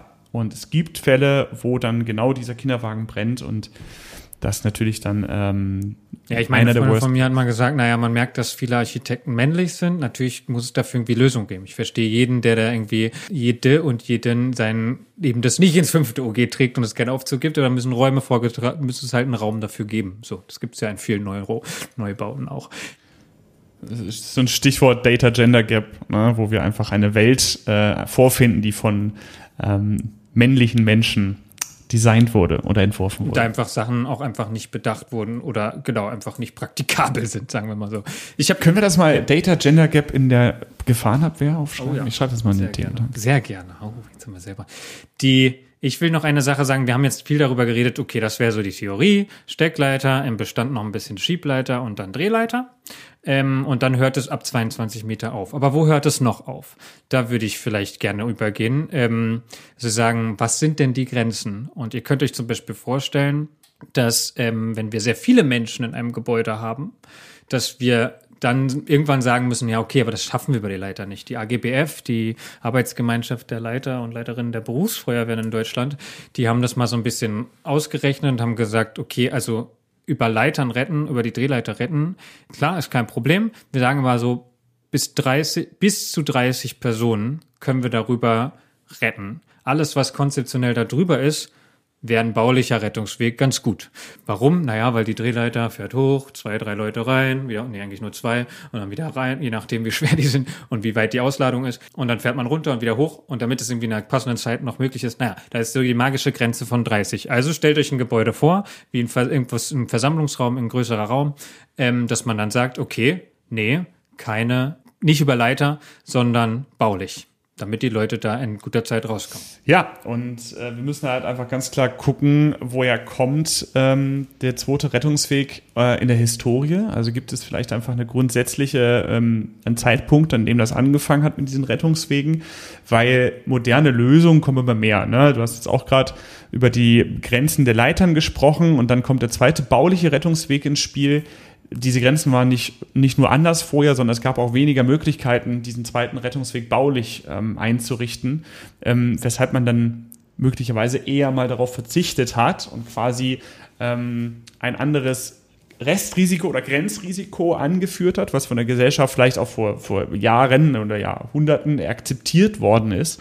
Und das ist dann ein Thema, wo wir da sagen müssen, ja, das ist, äh, ist nicht ganz einfach zu begegnen. Und auch mit diesen Rettungsraten, ähm, wenn ich mich richtig erinnere, äh, ist dieses Papier von der AGBF von 2002 ähm, und ist auch eher nicht unbedingt wissenschaftlich belegt worden zu dem Zeitpunkt, sondern das hat man einfach, ähm, ja, da einmal so festgelegt, was grundsätzlich erstmal gut ist. Ähm, es gibt noch weitere Belege und, und äh, Versuche, die Rettungsrate zu bestimmen, beispielsweise vom Deutschen Feuerwehrverband, äh, wo dann auch wirklich äh, das versucht wurde und ähnliches. Aber auch da äh, ist das ein sehr standardisierter Versuch, der durchgeführt wurde und eher gerechnet wurde, anstatt dass dort wirklich mit echten Menschen, mit auch der Berücksichtigung von Inklusion oder ähm, einfach äh, ja, anderen Zuständen von Personen, die man nicht unbedingt als rettbar bezeichnen kann, du hast es gerade angesprochen und wir haben es auch bei Wiebke schon mal gehabt. Wir, von welchen Personen reden wir? Also es geht ja nicht nur darum, wenn wir viele Personen haben. Was ist mit Leuten, die extrem alt sind? So, wie stellen, stellen wir uns wirklich vor, irgendwie, dass die noch über eine Brüstung rüberklettern und wieder rausbekommen? Freund von mir, der gerade irgendwie so einen Einsatz hatte, der die Person einfach nicht über diese Brüstung rüberbekommen hat, was also grausam ist. Ja? Leute, die irgendwie ähm, genau irgendeine Form von Einschränkung haben, bei ähm, körperliche Einschränkung oder oder da nicht rüberkommen. Was ist mit Barrierefreiheit? Dieser zweite Rettungsweg mit Rettungsgerät der Feuerwehr ist alles andere als barrierefrei. Und im diversen und wo hört es denn auf? Naja, und dann gucken wir uns einfach mal einen Sonderbau an. Und da ist es ja größtenteils auch irgendwie drin geregelt. Eine Schule, beispielsweise viele, viele Leute und ähm, äh, junges Alter, da sind zwei bauliche Rettungswege vorgesehen. Punkt. Da gibt's kein Gerät äh, über Rettung über Rettungsgerät der Feuerwehr. Also klar, im Zweifel macht man es natürlich trotzdem darüber, aber es gibt zwei und damit sind diese zwei gewährleistet. So, und dann brauchen wir auch keine Aufstellflächen und und und. Hochhaus hatten wir schon angesprochen, ab 22 Metern ist ein baulicher da. Da haben wir einfach nicht so lange Leitern haben und auch viele Leute meistens drin. Das heißt, ähm, in der Regel gibt's zwei bauliche Rettungswege und oder irgendwann auch Sicherheitstreppenräume. Das sind welche, die sind, haben eine Schleuse, die sind besonders belüftet oder ähm, führen immer über so einen Balkon. Da wird einfach so, also wird von baulich und oder technisch gewährleistet, dass da kein Rauch eindringt und die immer passierbar sind. Das sind ähm, dann Sicherheitstreppenräume, die natürlich auch ein also ganz schöne Anforderungen haben. Genau, also das da ab 22 Metern äh, brauchen wir zwei bauliche Rettungswege, das können zwei normale Treppenräume sein oder ein Sicherheitstreppenraum und über 60 Meter ähm, brauchen wir dann ähm, mindestens, nee, muss jeder, jeder Treppenraum muss ein Sicherheitstreppenraum sein, so. Und das ist halt etwas, äh, theoretisch, möchte ich auch ganz klar sagen, kann man den Sicherheitstreppenraum auch unterhalb der 22 Meter ansetzen. Also wenn ihr ein Gebäude habt, was 20 Meter hoch ist. Ähm, übrigens, kleiner Hinweis, falls ihr vorhin gehört habt, die Höhe beschreibt nicht irgendwie das Dach, sondern sie beschreibt die Kante des Fußbodens oder da, wo der Fußboden ist, des höchstgelegenen Geschosses mit einem Aufenthaltsraum. Ähm, das heißt also der höchstgelegenste Aufenthaltsraum, um es einfach zu sagen. Und äh, man kann natürlich dann sagen, so, ich habe 20 Meter, was weiß ich, vier Geschosse hier und da oder fünf Geschosse, aber ich kriege hier keinen zweiten baulichen Rettungsweg hin, weil ich im Bestand bin oder wie auch immer und das neu baue und den Bestand umnutze oder saniere und darum baue ich einen Sicherheitstreppenraum. Das ist genehmigungsfähig und ähm, ist natürlich sehr kostenspielig, weshalb es nicht oft gemacht wird. Und ich hatte vorhin schon politischen Druck ein bisschen angesprochen. Natürlich wollen wir irgendwie, also gibt es einen extremen Wohnungs, gerade in den Großstädten, extremen Wohnungsmangel und wir wollen urban nachverdichten, das heißt zum Beispiel Dächer ausbauen. Und da kommen natürlich, also wird ein Druck ausgebaut, aufgebaut und natürlich irgendwie auch, ist das am Ende auch eine Verhandlungsfrage der Gesellschaft. Wir wollen, was ist uns wichtiger? Naja, und da gibt es durchaus Konzepte, verschiedene Konzepte, Stichwort Sicherheitstreppenraum Light. Also kann man, ein Sicherheitstreppenraum ist ja tatsächlich sehr baulich, wenn man so einen Rettungsweg, äh, so einen Sicherheitstreppenraum mal in einem Hochhaus anguckt. Das kann man nicht so einfach nachrüsten. Und deswegen gibt, okay, wie kann man einen Treppenraum äh, vielleicht so sicher machen oder sicherer machen, dass man sagt, okay, wir machen den Treppenraum so sicher, dass wir einen zweiten Rettungsweg über Leiter nicht mehr gewährleisten müssen, sondern nur noch über diesen Treppenraum. Wir machen da irgendwas rein. Da gibt es durchaus verschiedene Konzepte. Ähm, die Berliner Feuerwehr hat da zum Beispiel ein Sicherheits ein Konzept, das heißt Sicherheitstreppenraum Light. Es gibt, ähm, oder es wird unter dem Stichwort irgendwie verhandelt, es gibt auch sowas in Hamburg. Ich meine, das sind genau die zwei Städte, die damit natürlich irgendwie am meisten zu tun haben, die unterschiedlich sind und die hier irgendwie genehmigt werden. Da gibt es auch ein Paper, das packen wir euch auch noch rein, von einem Professor, mit dem ich, den, den wir beide auch kennen, mit dem, der uns auch in dieser Folge hier supportet hat. Vielen Dank an dieser Stelle. Den, ähm, das verlinken wir und der da durchaus seine Kritik dran hat, aber der sagt, hey, wir können den, den Kompensationen für den zweiten Rettungsweg, die kann man schon bauen. Zum Beispiel mit technischen Möglichkeiten. Da spricht er von einer Luftspülanlage, die man nachträglich da einbauen kann und dann kann man vielleicht noch ein Geschoss da oben drauf bauen und damit halt eben nicht mehr über Leitern der Feuerwehr rennen. Gibt es ganz viele schöne Sachen, die packen wir euch rein. Die Luftspülanlage, vielleicht auch noch mal kurz drauf eingehend, ähm, ist schon ist schon etwas, was man nicht überall findet. Also gerade in Großstädten wird das gebaut und ähm, ich glaube, der richtige Begriff, das haben wir vorhin mal rausgesucht, ist Rauchschutzdruckanlage. Viele bekennen sie aber auch unter dem Begriff Syla. Das ist dann eine Sicherheitsüberdrucklüftungsanlage. Aber wusste ich vorher auch nicht, Syla ist die Produktbezeichnung des Herstellers dafür.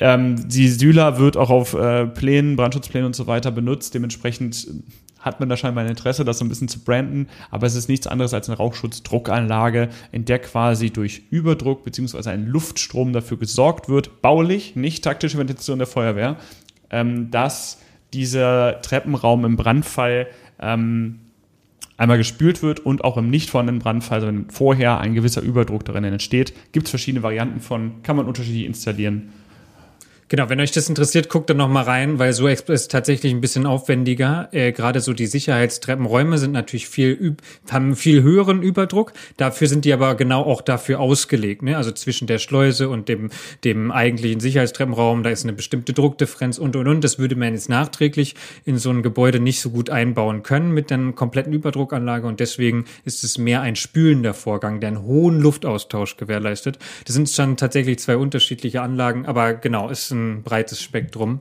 Und da sollen sich Brandschutzingenieure drum kümmern, nicht wir. ja, das ist, das ist ein Punkt dieser Riesendiskussion im zweiten Rettungsweg. Der erste ist, ist natürlich unstrittig, weil sonst kann man gar nicht bauen, wenn man da nicht hinkommt. Aber der zweite Rettungsweg äh, ist ein, ein konkurrierendes Ding mit dem, der politischen Richtung. Also man möchte urban nachverdichten, wie du richtig sagtest, man möchte hohe, hohe, hohe Hochhäuser bauen und man möchte ähm, quasi deutlich mehr zusammenwachsen, was den Baukörper angeht, aber zeitgleich, äh, keine Ahnung, eine autofreie Innenstadt bauen, Fahrradwege und ähm, am besten keinen Verbrenner mehr irgendwo zu haben. Und ähm, die Feuerwehr passt da erstmal nicht rein. Und ich, aber genau, elektrische das, Löschfahrzeuge sind nicht die Lösung. Ich habe neulich, ich habe neulich ähm, dazu einen Tweet geschrieben, weil ich finde halt, wir sollten als Feuerwehr oder als BrandschutzingenieurInnen oder whatever da irgendwie weniger dieses Achtung, aber, sondern vielleicht mehr irgendwie bei den an Teil der Lösung sein als Teil des Problems, so um das vielleicht so und deswegen halt frühzeitig sich da einzumischen und zu sagen, pass auf, Fahrradwege sind schön und gut, macht sie aber dann so breit, dass wir da auch drauf fahren können, zum Beispiel. So ähm, oder oder oder oder ne, also oder baut die, baut die bitte die Autos, die parkenden stehenden Verkehr woanders oder konzeptioniert den woanders, dass wir halt noch rankommen. Ähm, sich da frühzeitig einzumischen und nicht am Ende zu sagen, ja, das geht so nicht. Und das Gleiche meine ich zum Beispiel mit den Treppenräumen. Es ist klar, dass wir nachverdichten wollen. Bau, also wir müssen jetzt irgendwie ein gutes Konzept für nachgebaute Sicherheitstreppenräume so machen, dass das halt, dass wir damit gut arbeiten können und dass das Sicherheitsniveau nicht abgesenkt wird. Keine Frage. Ja, also ich denke schon, dass wir auch eine aufklärende Wirkung haben müssen. Das äh, haben wir vorhin schon mal. Der erste Rettungsweg und genauso wie der zweite sind nicht barrierefrei. Nicht per se, ja. Wir haben Feuerwehraufzüge, wo das möglich ist. Die sind aber auch dann nur in Hochhäusern irgendwann relevant. Und es sind auch nicht viele. Ähm, so dass wir halt nicht sagen können, hey, ähm, wir kommen dahin und dann ist erstmal alles uns gegeben, sondern das Baurecht macht es absolut möglich, dass eine ähm, körperlich eingeschränkte Person im 20. Stock wohnt und es keinen Feuerwehraufzug. Ähm, na gut, das müsste eigentlich schon am Bestand vielleicht. Aber nehmen wir mal das fünfte Obergeschoss. Die ähm, äh, gehbeeinträchtigte Person wohnt dort und dass es dort jetzt so ein Evac-Chair gibt, also einen ähm, Stuhl, mit dem wir schnell da rauskommen. Das ist nicht vorgeschrieben. Das gibt's jetzt so schnell nicht. Wo ist es vorgesehen? Also wo ist es klar? Also irgendwie klar ist es dann irgendwie bei Krankenhäusern. Da ist klar in der Sonderbaurichtlinie, okay, wir haben da sogar eine sogenannte Horizontalverschiebung. Das, was wir vorhin gesagt haben, der zweite Rettungsdienst muss immer ins Freie führen, ist im Krankenhaus quasi eigentlich nicht so, sondern, sondern ja, Einschränkung ist sie, aber es ist konzeptionell vorgesehen, dass die Leute in einen anderen Brandabschnitt verschoben werden, weil sie eben nicht selbstständig raus können. Und das, ähm, und das quasi viel frühzeitiger auch schon mitzudenken bei, also wir sind halt nicht immer im Krankenhaus, sondern genau alte Leute, ähm, keine Barrierefreiheit im Bestand, irgendwo im fünften OG oder auch ähm, Pflege-WGs, die auch nicht immer im Erdgeschoss sind, ähm, da irgendwie schon viel früher auch irgendwie zu berücksichtigen. Äh, ich wollte nur eintragen, es gibt keine Sonderbauordnung Krankenhäuser, ne? Ähm, die ist zurückgezogen und ähm, die gibt es nicht. Und es gibt auch, soweit ich weiß, nur ein Bundesland, wo es eine ähm, Bauordnung zum Thema äh, Krankenhäuser gibt. Natürlich werden Krankenhäuser ebenso geprüft. Man darf da nicht bauen, was man will, aber es sind extreme Einzelfälle, wo wirklich sehr viel gemacht wird. Ähm, aber es ist, ich will dir insofern widersprechen, es ist nicht vorgeschrieben. Ja. Verstanden. Es wird sich an der orientiert und es wird eigentlich alle Krankenhäuser haben, diese Horizontalverschiebung. Ja, genau. Weil sie auch nur so zugelassen werden in der Regel. Aber ja, genau. da sprechen enough. wir dann halt von fair Brandabschnitten enough. und in denen muss, also die nebeneinander liegenden Brandabschnitte, dann muss der andere Brand, also jeweilige andere Brandabschnitt muss die Personenanzahl des anderen Brandabschnitts aufnehmen können. Horizontale verschieben ist aber ein Punkt, den man zum Beispiel sagen kann, ähm, der bei urbaner Nachverdichtung beziehungsweise bei dem fehlenden zweiten Rettungsweg oder der erschwerten zweiten Rettungswegführung ähm, ein Punkt ist. Genauso äh, auch einfach nur in der Diskussion erwähnt sind beispielsweise ähm, Mechanismen, mit denen sich die Menschen selbst retten können. Beispielsweise Fluchthauben, ja, in den Wohnungen vorgesehen. Ähm, interessant Rutschen, Rutschen in Kindergärten. Rutschen in Kindergärten, geil. genau. Auch ja. hast du aber über Pro und Contra. Pro, oh, jeder kann vielleicht durch einen leicht verrauchten Treppenraum nochmal kurz fliehen. Aber was ist, wenn er wirklich schwer verraucht ist? Äh, ja, bewegen wir die Leute nicht gerade dazu, anstatt in ihren Wohnungen zu bleiben, auf die Feuerwehr zu warten, in den Treppenraum reinzurennen. Und wenn er stark verraucht ist, bringt dir die Flucht aber auch nichts. Äh, was ist mit dem vorbeugenden Brandschutz in Form von anlagentechnischem Brandschutz? Was ist mit sogenannten Residential Sprinklern, also Wohnungssprinklerungen? Ähm, das, ich, ich, ich brainstorme nur, Carsten. Äh, das gibt unendlich viele ähm, Diskussionspunkte, die aber nicht an dem Fakt voraus äh, vorbeiführen, dass wir einen zweiten Rettungsweg brauchen. Vorher, bevor wir nochmal, zu den Themen kommen, die Sven gerade angesprochen haben, weil das ist irgendwie internationales Thema, ähm, finde ich, wir müssen irgendwie so ein bisschen die auch sensibilisieren für unsere Themen und nicht nur sagen, ey, ihr habt das irgendwie doof gemacht ich rede immer mal wieder mit Architekten, die sagen, oh, jetzt muss ich irgendwie eine Außentreppe ranmachen und hier und diese nervigen Aufstellflächen, die irgendwo sind, jetzt muss ich das irgendwie alles zubetonieren, sieht nicht schön aus, verstehe ich. Ja? Ähm, ich meine, man kann das auch mit Gittersteinen und so machen, aber dann müssen das irgendwie freie Flächen, die entweder versiegelt sind oder rein grün sind, die da irgendwie sind. Und dann sage ich so, ja, aber ganz ehrlich, ihr könnt ja auch anders bauen. Ja? Ihr könnt ja das Haus auch so bauen, dass zwei bauliche Rettungswege vorgesehen sind. Macht einen Flur ähm, dazwischen und dann kann man beide Treppenhäuser benutzen und plötzlich brauchen wir keine Aufstellflächen mehr. Also irgendwie fehlt mir da auch so ein bisschen, dass, ähm, dass so ein bisschen in der Architektur irgendwie mitgedacht wird. Deswegen transportiert es, also wer seid ihr Architektinnen und Architekten, habt das irgendwie im Hinterkopf. Wir sind nicht die, die das irgendwie unbedingt verhindern wollen. Wir wollen das Sicherheitsniveau gleich behalten. So. Und da gibt es ganz viele tolle Möglichkeiten, das anders zu machen. Wenn ihr es aber nach dem klassischen Weg macht, ja, dann brauchen wir die Aufstellflächen. So ist das nun mal.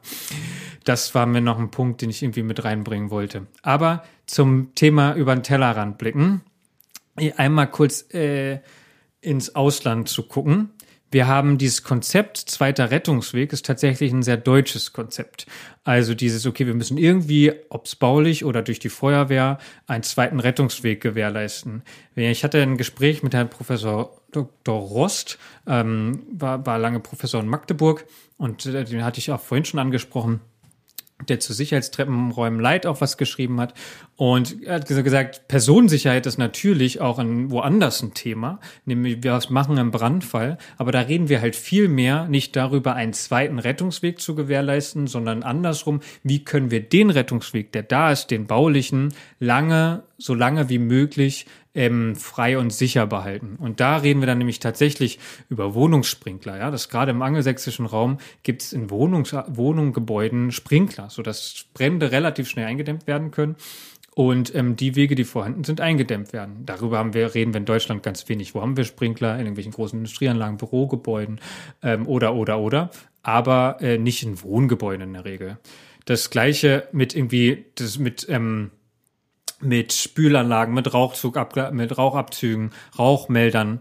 Aber es lässt sich tatsächlich auch sehr, sehr schwer vergleichen international, weil die Ausgangsbedingungen sind immer andere. Ja, also wie schnell ist die Feuerwehr da? Sie ist in Deutschland nun mal schnell da. Deswegen könnten wir das als Option lassen, den Rettungsweg, zweiten Rettungsweg über die Feuerwehr zu machen. In anderen Ländern braucht die Feuerwehr sehr viel länger und da ist dann, sind dann die Bauvorschriften höher. Da wird dann mehr mit Rauchmeldern und Sprinkleranlagen gearbeitet. Und das dann alles, wenn man dieses Sicherheitsniveau vergleichen wollen würde, müsste man das alles damit einberechnen. Und das hat bisher noch niemand getan oder ist einfach riesengroß. Und deswegen kann man nicht sagen, dass bei uns besonders gut, woanders besonders schlecht, sondern das ganze Gesamtkonstrukt ist irgendwie ein Thema. Punto. Ja, spannend. Also man, wie ihr seht, wir, wir sind vom Thema her gestartet, eigentlich nur, ja, was ein zweiter Rettungsweg, was sind Leitern? Und am Ende diskutiert man eigentlich um mitunter fundamentale Grundsätze des vorbeugenden Brandschutzes in Kombination und ich glaube, praktischer wird's nicht. Ähm, mit dem abwehrenden Brandschutz. Also was können denn die äh, Menschen, die dort kommen, im Brandfall überhaupt leisten und was ist, bevor es überhaupt zum Brand kommt, überhaupt schon ähm, dafür eingerichtet? Und ja, selbst, also ich denke, dass, also ich habe es immer so verstanden, das bestätigt eigentlich auch das, was du gerade gesagt hast, dass dieser zweite Rettungsweg wirklich ein, ein, sehr, sehr hohes Sicherheitsniveau ist, was wir hier äh, machen. Es ist aber ebenso aufwendig. Also die Prüfung von Bauvorhaben äh, aus Sicht des abwehrenden Brandschutzes ist immer erstmal, wie sehen die Rettungswege aus, wie funktioniert das Gebäude an sich, wenn wir dort ankommen, in Kombination mit, wie agieren wir denn dort drin. Und das ist, ähm, ist, ein, ist ein sehr, sehr interessanter Punkt und da wird es noch einiges zu diskutieren geben. Und es ist auch der Punkt, der sich auch am schnellsten und am weitesten fortentwickelt hat in den letzten Jahren, äh, aber auch der, der mit den meisten politischen Richtungen konkurriert. Ja. Vielleicht um den Bogen an der Stelle zurückzuspannen. Wir haben gesagt, nicht Strahlrohre retten Menschenleben, sondern Leitern. Man müsste ihn eigentlich vielleicht nochmal erwähnen, nicht Strahlrohre retten Menschenleben, sondern der zweite Rettungsweg, aber auf die Feuerwehr getrimmt sind das dann in der Regel die Leitern. Vielleicht versteht ihr jetzt so ein bisschen, wie wir darauf gekommen sind, dass wir über Leitern einfach mal sprechen müssen. Denn überall da, wo da kein zweiter Treppenraum ist, wo er aber gebraucht wird, weil dort Menschen sind, die nicht über ihren normalen Weg nach, also die meisten dort nicht über den Weg rauskommen können, über den sie reingekommen sind, da bringen wir den mit. Also der, der steht da erst, wenn wir A, ausgerückt und angekommen sind und B vor Ort die Lage richtig erkannt haben, die richtigen Schlüsse und Entscheidungen getroffen haben und am Ende einfach diese meist unbeliebten schweren Leitern dahin getragen oder gefahren haben, wo sie dann ein Menschenleben retten. Und da ist noch kein Tropfen Wasser durch den Schlauch äh, geflossen, da sind die ersten Menschen gerettet. Und natürlich will ich hier nicht erzählen, dass wir keinen Innengriff mehr brauchen. Das ist absoluter Unsinn, nur falls mir das jetzt unterstellt wird. Natürlich müssen wir Menschen aus, aus ähm, Bereichen retten und auch suchen, wo jetzt nicht die Leiter ins Spiel kommt. Aber die Leiter ist das, was von uns, ohne dass es brennt, schon mal verlangt wird. Das ist, glaube ich, vielen nicht bewusst. Und insofern ist der Satz natürlich Bullshit, wenn die Person nicht am Fenster steht, sondern in ihrer Wohnung irgendwo ist, dann und wir die da rausholen müssen oder sie den Weg zum Fenster nicht kann. Genau dann retten natürlich Strahlrohre Menschenleben, indem wir zum Beispiel, wenn es aus dem Fenster rausballert, da ordentlichen Fensterimpuls reinmachen oder zur Sicherung der Kräfte und zum Vorgehen da immer relativ schnell mit Wasser reingehen. Aber wenn eine Person am Fenster steht und das ist das, was konzeptionell vorgesehen ist bei jeder Wohnung im Baurecht, in, bei vielen Wohnungen, dass wir die da abholen. So. Und nicht für den Einzelfall, der liegt irgendwo anders, kommt da nicht hin. Das ist konzeptionell vorgesehen. Und das ist so eine der großen Aufgaben, warum wir in zehn Minuten da sein müssen, warum Bedarfsplanung so funktioniert. Das ist einer unserer großen Aufgaben. Und die müssen wir können, weil es unsere Aufgabe ist. Und weil wir ja so oft auch mal mein Hobby der, der Feuerwehrspruchsammlung hier reingebracht haben. Ich möchte noch einen Spruch widerlegen. Es ist immer so schön, Feuerwehrleute kommen an, vielleicht ein Misserfolg, hat alles nicht so ganz gut geklappt, dann kommt ganz oft die Sache, ja, wir haben ja nicht angefangen. Doch, das haben wir. Und zwar, indem wir gewährleisten durch unsere Verfügbarkeit, dass der zweite Rettungsweg da kommt. Und danach kam erst das Feuer und erst dann haben wir gemerkt, oh, jetzt müssen wir wirklich was machen. Also wir haben nicht angefangen, ist tatsächlich in dieser Situation absolut nicht richtig, sondern wir haben etwas versprochen und das haben wir einzuhalten. Und wenn wir das nicht können, dann sollten wir vielleicht das Strahlrohr mal weglegen und mal versuchen, mal eine Leiter an der Hauswand zu bringen. Das ist alles, was wir dem Spruch oh, sagen will. Oh, oh, oh, oh, oh, oh, oh. Ich möchte zusammenfassen. wir haben über den Rettungsweg geredet, was daran wichtig ist. Wir haben diesen schönen Spruch ähm, mit reingebracht. Wir haben darüber geredet, was heißt das in so einer Rettungswegsystematik? Was ist ein erster Bau, meist baulicher Rettungsweg und was ist ein zweiter, der über Rettungsgerät der Feuerwehr ähm, erfolgen kann? Wie funktioniert es aus jedem Geschoss, Aufenthaltsräume und so weiter? Was haben wir überhaupt für Leitern? Da haben wir übrigens Leitern weggelassen, die Klappleiter haben wir weggelassen, die Hakenleiter haben wir weggelassen. Ähm, warum haben wir die weggelassen? Naja, weil die nicht als Rettungsgerät, ähm, in dem Fall als Rettungsgerät für den Rettungsweg äh, zur Verfügung steht und so nicht konzeptionell geplant ist. Deswegen haben wir die weggelassen. Äh, aber die gibt es natürlich und die sind wichtig für andere Sachen. Wir haben über Steck- und Schiebleiter geredet. Wir haben darüber geredet, was ist das Problem im Bestand, was, ähm, warum müssen wir die Schiebleiter wahrscheinlich noch mindestens 100 Jahre vorhalten und warum macht es keinen Sinn, vielleicht jetzt doch mal noch mal schnell längere Drehleitern auf jeden Fall vorzuhalten und das Problem damit zu lösen. Abwärtskompatibilität haben wir geredet. Wir haben darüber geredet, wie das in anderen Ländern so passiert. Und ich möchte mich an der Stelle bei André bedanken, der uns sehr spannenden Input gegeben hat. Ich möchte mich bei Herrn Professor Dr. Rost bedanken. Und wir schicken euch noch ein paar Links in die Show Notes schicken. Da tun wir sie nicht schicken. Und äh, falls ihr da weiterlesen wollt. Und wir freuen uns natürlich immer, aber das ist Svens Part, deswegen breche ich den ab. Wir freuen uns nämlich immer, wenn ihr uns Feedback gebt. Ich weiß aus den letzten Folgen, dass äh, der vorbeugende Brandschutz durchaus ähm, kontrovers zu diskutieren ist und äh, wir auch absolut nicht sagen, dass wir das fehlerfrei hier vorgetragen haben. Ähm, schickt uns gerne eure Anmerkungen, eure Korrekturen, euer Feedback, positiv wie konstruktiv, in Klammern auch negativ, aber konstruktiv. Ähm, und dann ähm, reden wir darüber. Sehr, sehr gerne. Sprachnachrichten sind mittlerweile auch möglich. Aber wie geht das Ganze? Ihr könnt uns eine E-Mail schreiben unter imbrandschutzmilieu at gmail.com. Ihr findet uns bei Facebook, da gibt es Direktnachrichten, die ihr uns schicken könnt. Ähm, bei Instagram findet ihr Carsten, dort sind auch Sprachnachrichten möglich, sehr gerne. Hatten wir auch schon eine Feedback-Folge, bauen wir dann ein. Ähm, schreibt uns vielleicht kurz dazu, ob ihr damit einverstanden seid. Äh, bei Twitter findet ihr ähm, prophylaktisch in Klammern noch Carsten und mich. Und ansonsten findet ihr uns überall, wo es Podcasts gibt. Und wir haben auch eine Internetseite, auf der ihr all das nochmal nachlesen könnt unter www.imbrandschutzmilieu.wordpress.com. So ist das. Alright. Vielen Dank. Es war uns eine große Freude. Ja, wir hören uns bald wieder, versprochen. Ähm, schön, dass ihr wieder dabei seid und wart. Wir wünschen euch alles Gute. Passt auf euch und andere auf und damit winken wir euch mit diesem Satz Adieu. Oh, Schakal.